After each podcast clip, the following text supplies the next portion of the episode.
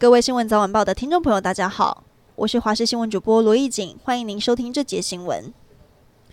国民党中常会前夕传出超过八位挺郭派中常委预计在中常会提案，要求国民党中央履行非绿整合承诺。虽然没提换候，但仍是为红海创办人郭台铭制造空间。不过传出党主席朱立伦在掌握后二十四小时内一一致电要求撤迁，最终联署人只剩邱素兰一个出席中常会，提案宣告失败。而朱立伦也在中常会上再度重申，换候绝对不可能。夜店杀警案的被告易宝红被判刑九年入狱，没想到却获选调到外役监，引发争议。收法时程拖太久，一路烧进立法院、总统府，一发不可收拾。矫正署今天突然发新闻稿说，易宝红返家探视期间，因为外出聚餐喝酒，还在个人的社群网络帮特种行业打广告，明显严重违反规定，所以不适合在外役监继续执行。昨天已经送回一般监狱服刑。虽然想亡羊补牢，但又被外界质疑是被舆论。影响才动作，矫正署也坦言，确实是媒体披露相关讯息，才进一步查证属实，被痛批管理松散。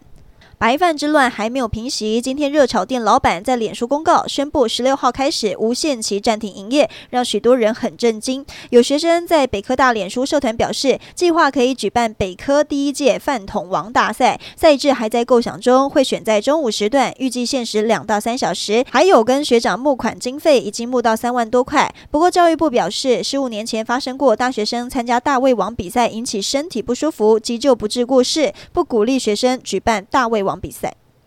艺人黄子佼因为性骚风波，目前依旧消失荧光幕前，而整起案件也进入司法程序。北检表示，已经将黄子佼列入他自案被告，交由检察官侦办。稍早，经纪公司也发出声明，表示目前还没收到相关通知，会配合司法调查，并再度致歉。而黄子佼在先前的脸书道歉影片中提到，曾跟姓陶的女星交往，引发外界猜测，这人会不会是陶晶莹？陶子今天在节目录影前受访，并没有正面回复过往情是。只表示支持 Me Too。至于黄子佼是否复出，则认为外界别过多讨论，大家先冷静冷静。